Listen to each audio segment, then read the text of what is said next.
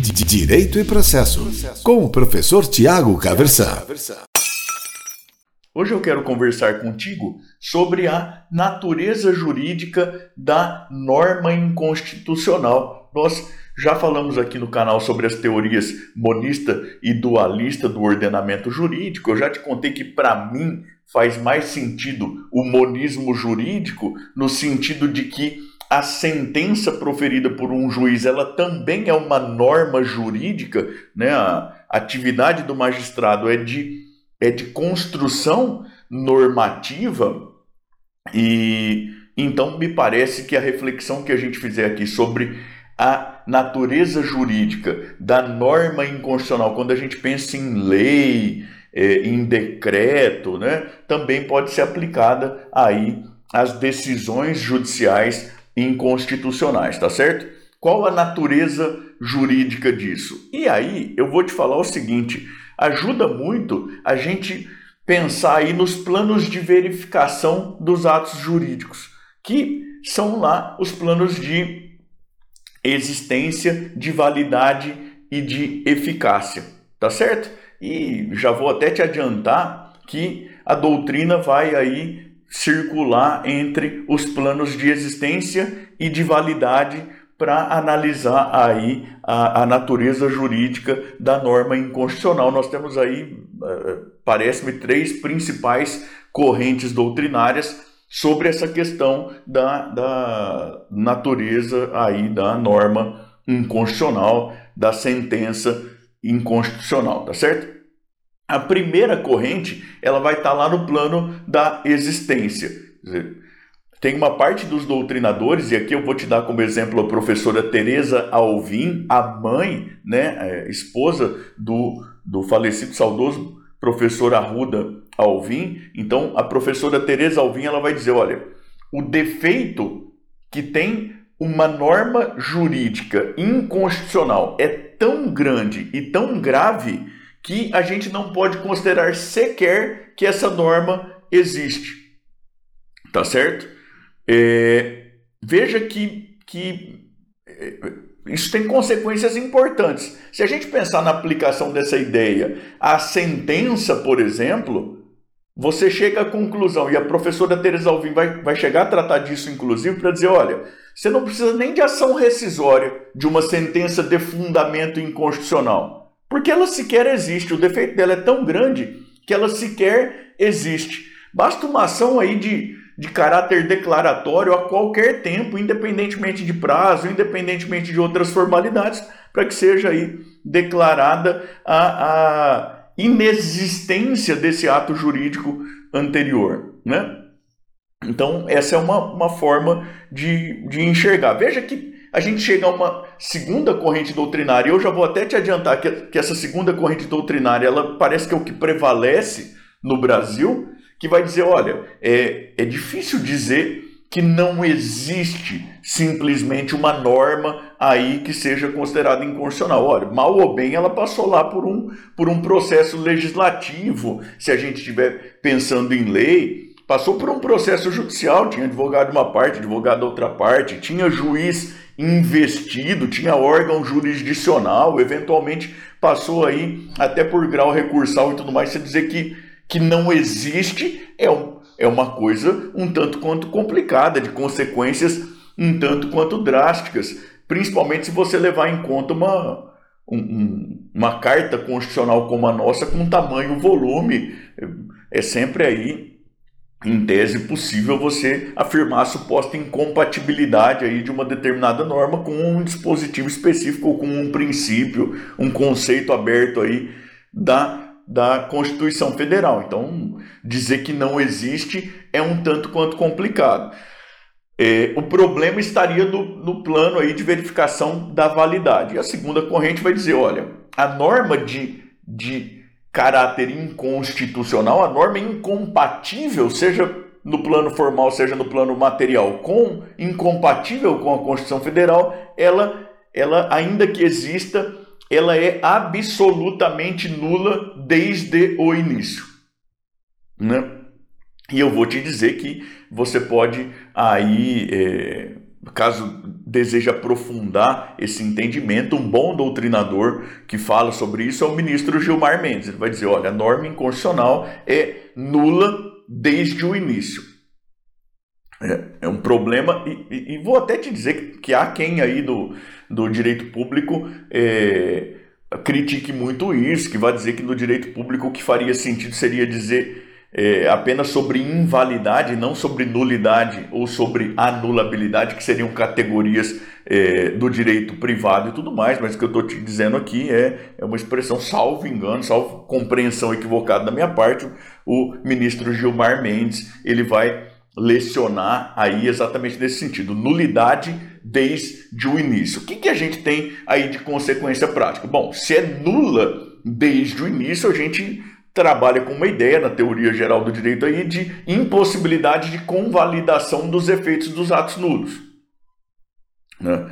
É, de simples declaração da nulidade. Né? E, e, de toda maneira, parece que essa é a, a, a ideia que prevalece no, no nosso, no, na nossa cultura jurídica brasileira aqui. Tem um problema que é muito grande. Exatamente se a gente pensa nessa nessa impossibilidade em princípio de convalidação de efeitos de atos nulos, se a gente lembra lá da lei que trata da, do controle concentrado de constitucionalidade, se você for lembrar lá dos parágrafos do artigo 525, que vão tratar aí até de controle difuso de constitucionalidade, vão falar da possibilidade aí de modulação dos efeitos da declaração de inconstitucionalidade. E aí como que é que você considera né, uma, uma nulidade absoluta desde o início e, e é, fala da possibilidade de modulação dos efeitos dessa declaração. Eu vou até te dizer que, que até onde eu tomei conhecimento, pelo menos, o ministro Gilmar Mendes, quando chega a esse ponto, ele fala algo mais ou menos assim: olha, é nula desde o início, sim, tem a possibilidade de modulação dos efeitos da sentença, e isso decorre de uma complexa ponderação de valores. Ponto. Vai para frente sem explicar que complexa ponderação de valores é essa. Com todo respeito, para mim parece que é mais ou menos assim. É porque eu estou falando e eu não vou nem explicar porque você é muito burro para entender.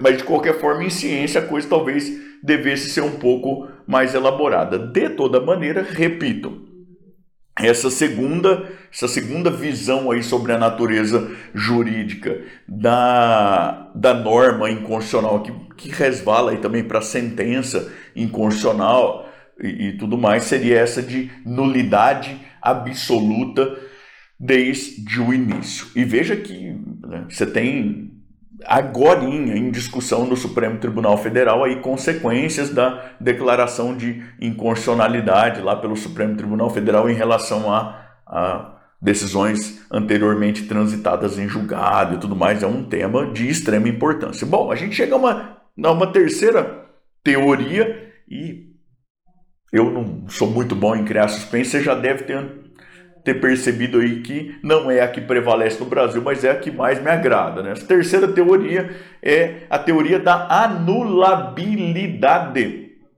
da, da norma inconstitucional e, e que é aplicável aí também, segundo a minha visão monista do ordenamento, pelo menos, às sentenças de fundamento inconstitucional que é a teoria da anulabilidade. Quem trabalha com essa teoria, por exemplo, é o Hans Kelsen. Se você olhar lá os escritos dele sobre jurisdição constitucional, ele vai tratar desse tema na, no campo do processo. Piero Calamandrei vai trabalhar com essa noção também. Aqui no Brasil nós temos uma professora, que é a professora Regina Ferrari, trabalha com essa noção também. Olha, a norma inconstitucional, ela não é inexistente. Meu Deus do céu, passou por, por aquele processo legislativo, foi publicada no órgão oficial e tudo mais. Não dá para dizer que, que isso não existe. É, e o, defeito então estaria aí no plano da validade.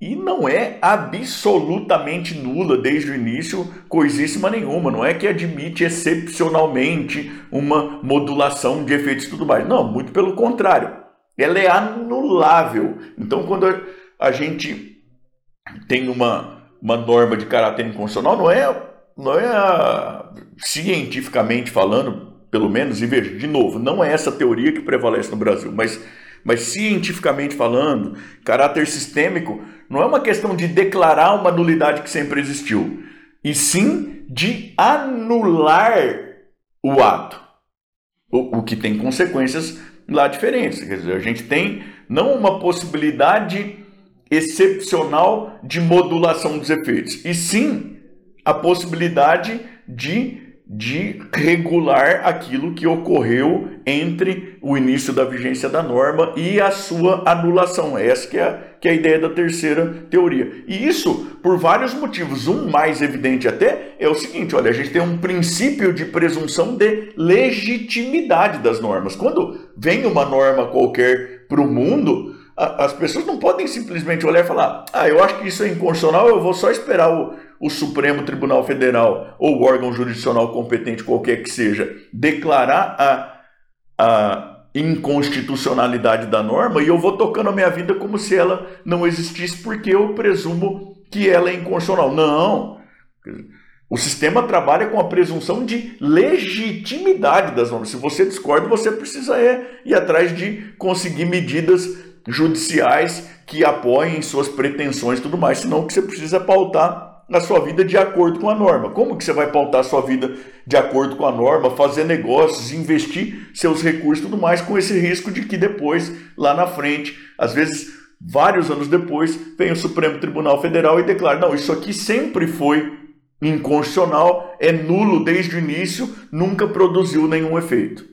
Isso gera um quadro de enorme instabilidade. A ideia da teoria da anulabilidade é: olha, o, o ato passou pelo, pelo processo correspondente, seja legislativo, seja jurisdicional, está lá com. Existe.